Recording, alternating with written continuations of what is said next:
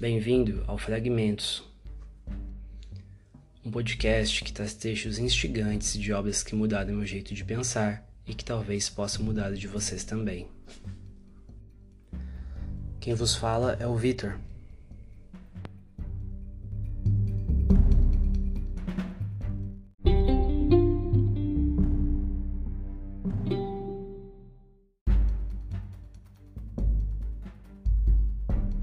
Nesse episódio, eu lhes trago alguns trechos da biografia de Ayrton Senna, escrita por Marlene Cohen, na série Personagens que Marcaram Época.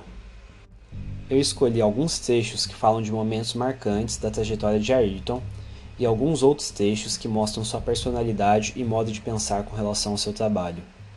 A obra mostra muito mais coisa legal, porém eu trouxe apenas alguns trechos de dois capítulos, para a leitura poder ter uma continuidade coerente. Esse episódio ficou mais curto para compensar o longuíssimo episódio passado e também mais leve. Os dois primeiros episódios foram bastante densos.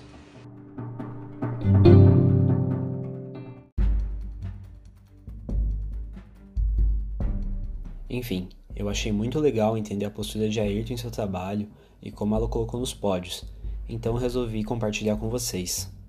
Bom, é isso. Bora lá!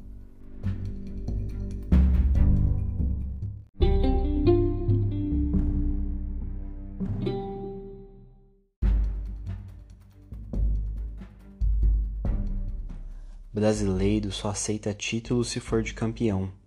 E eu sou brasileiro. A primeira vez que Ayrton Senna honrou incondicionalmente essa afirmação foi em 21 de abril de 1985, no circuito de Estoril, Portugal. O motor da Lotus tinha explodido no arm-up. O câmbio e a parte da suspensão tinham ido juntos, obrigando a equipe a trabalhar muito para deixar a máquina pronta para a largada. Mais uma vez tudo pronto, o piloto precisou correr às cegas. Não havia tempo hábil para checar se o carro estava em ordem, sequer se ele sairia do lugar. Para gravar a situação, Senna não tinha treinado com os pneus Goodyear sob chuva, e ela começava a apertar. O piloto largou na frente, a primeira de uma série de poles, meio segundo à frente de Alain Prost, e ainda assim se manteve de ponta a ponta.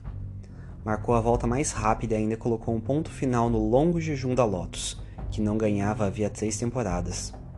Para os portugueses, mais que um rei da chuva, nascia o melhor piloto da história da Fórmula 1 em pista molhada. Ayrton deslizava, navegando seguro como um experiente timoneiro numa pista cheia de armadilhas, enquanto outros pilotos veteranos naufragaram pelo aquaplaning, escreveu a publicação inglesa Motoring News. Um ano depois, no GP de Detroit, em 22 de junho de 1986, Ayrton Senna mostrava ao mundo que, além de campeão, era brasileiro e com muito orgulho. Senna dá olé no francês. Dizia a faixa que um grupo de jovens agitava antes da largada. O piloto entendeu a mensagem.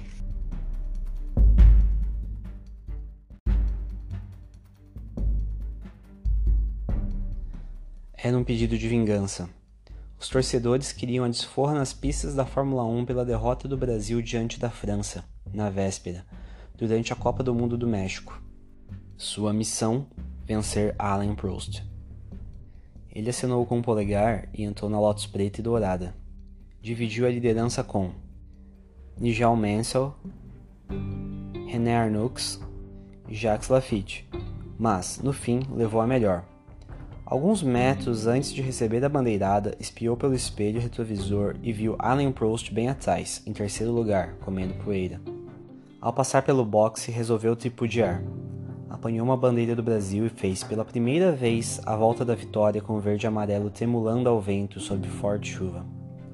Nascia Ayrton Senna do Brasil, um programa imperdível nas manhãs de domingo. A partir de então, o piloto cravou uma vitória mais emocionante que a outra nos circuitos da Fórmula 1. Sua corrida no GP do Japão de 1988, que lhe rendeu o primeiro título mundial, é considerada a mais brilhante da sua carreira e uma das mais fantásticas da história do automobilismo. Senna saiu na pole, mas teve problemas com a embreagem do carro na largada. O soluço da McLaren durou 4, 5 segundos tempo suficiente para que 15 bólidos passassem por ele. Quando conseguiu retomar velocidade, o que se viu foi uma das mais fantásticas recuperações dos anais da Fórmula 1. Já na primeira volta, Ayrton ultrapassou seis adversários e partiu para cima de Alain Prost.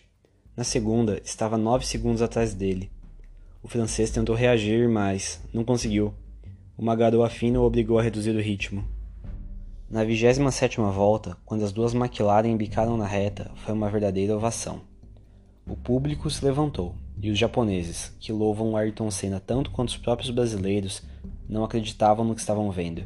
O piloto acabava de receber a bandeirada. Era campeão mundial.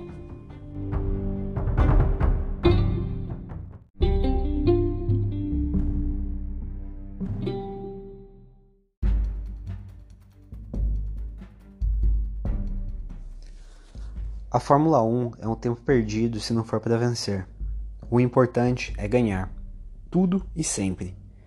Essa história de que o que importa é competir não passa de demagogia, afirmava Ayrton, ponderando que tinha medo da morte e da dor, mas convivia bem com isso. O medo me fascina, dizia ele. Fosse nas longas caçadas aéreas aos aeromodelos do primo, fosse nas partidas de ping-pong com os amigos, ou num circuito de Fórmula 1, Senna não aceitava limites nem limitações. Treinava, competia de corpo e alma até a exaustão. Seu apelido, Rei da Chuva, dava provas de sua determinação. Frustrado na infância por não ter conseguido dominar um kart num dia cinzento, jurou a si mesmo aprender a pilotar em pistas molhadas e não hesitava em cobrir mais de 30 quilômetros.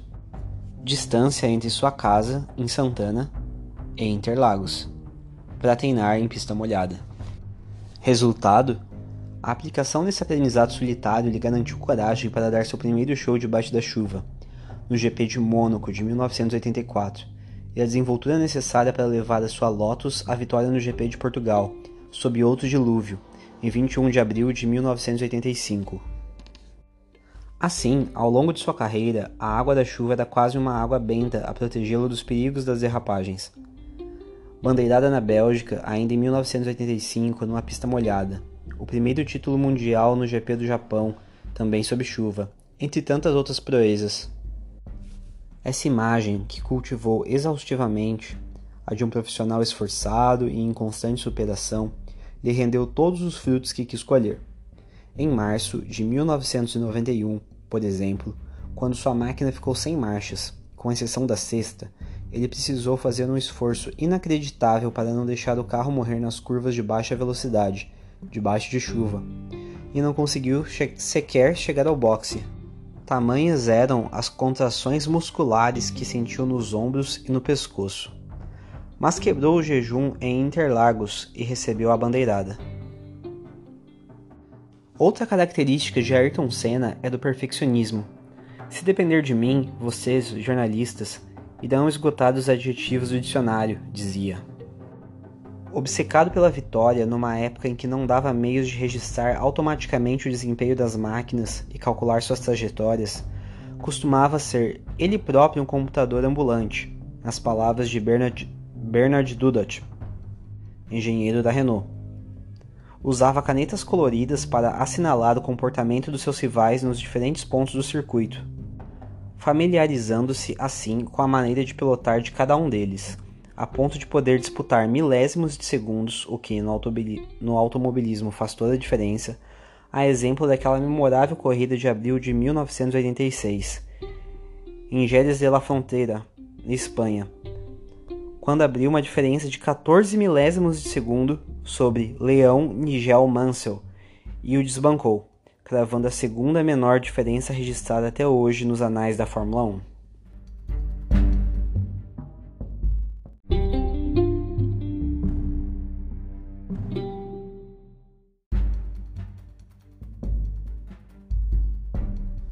Abre aspas.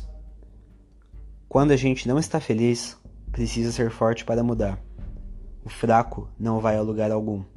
Fecha aspas.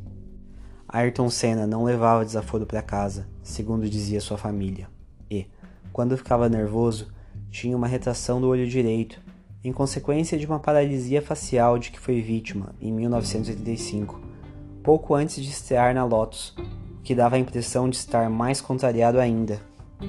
Certa vez, após uma entrevista coletiva durante o GP da Hungria, em 1988, ouvi uma frase atravessada do jornalista italiano Giorgio Piola, conhecido tanto pela arrogância quanto pela truculência, e não teve dúvidas.